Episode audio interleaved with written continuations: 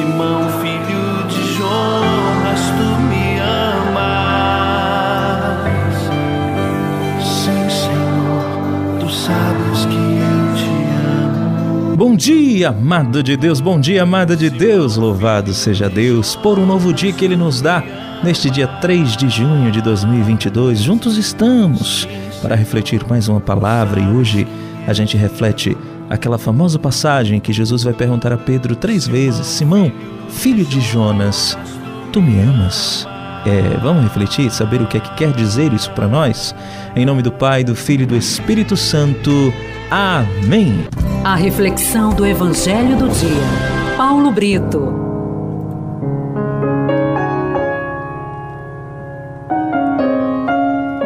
Primeira leitura de hoje está nos Atos dos Apóstolos, capítulo 25, de 13 a 21. O salmo de hoje é o 102 e o refrão: O Senhor pôs o seu trono lá nos céus. O evangelho do dia está em João 25, de 15 a 19. Meu irmão e minha irmã, hoje o Senhor vai perguntar a Pedro três vezes se Pedro o ama. Pedro tinha consciência de que o amor de Jesus era um amor misericordioso e um amor que sustentava o seu coração na sua miséria, assim como sustenta tantas pessoas nestes últimos dias. Mesmo assim, Jesus ele não queria deixar dúvidas no coração de Pedro. E, com, e, e, e de uma maneira que confirmasse a sua compaixão para Pedro que o tinha negado três vezes também. Jesus pergunta três vezes a ele se ele o amava. Assim também nós, meus irmãos, nós precisamos nos conscientizar de que, por detrás dos acontecimentos da nossa vida, a certeza do amor misericordioso de Deus é o mais importante na nossa caminhada aqui na Terra. A medida do amor de Deus é a medida da nossa abertura neste mundo. É a medida da nossa abertura a este amor de Deus. O Senhor nos ama sempre. Nos ama muito. Mas o sentir o seu amor está condicionado à nossa capacidade de acolhê-lo. Perceba, Jesus ele pergunta três vezes a Pedro: se Pedro de fato o amava. Na terceira vez, Pedro fica triste. E por que fica triste? Porque Pedro percebe que lá no fundo, no fundo, ele ainda não ama Jesus como deveria amar, ao ponto de dar a vida por Cristo. Por isso ele vai dizer: Senhor, tu sabes tudo. Tu sabes que eu te amo. Eu ainda não te amo como deveria, mas eu te amo. É, meu irmão, minha irmã, o nosso amor por Deus é resultado do amor dele agindo dentro de nós.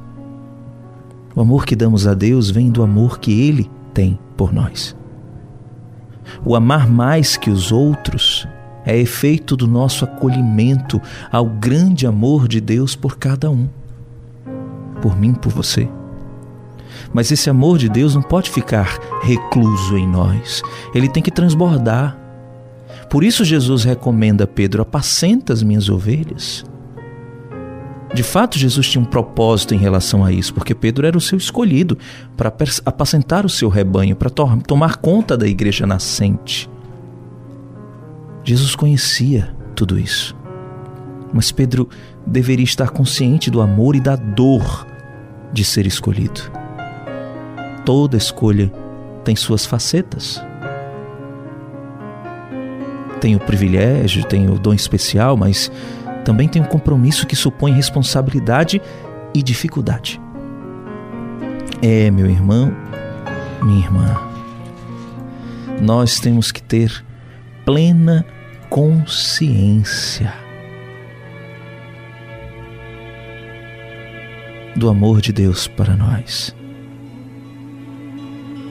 e que amar a Jesus e ser por Ele escolhido tem como consequência a entrega do nosso ser até a morte.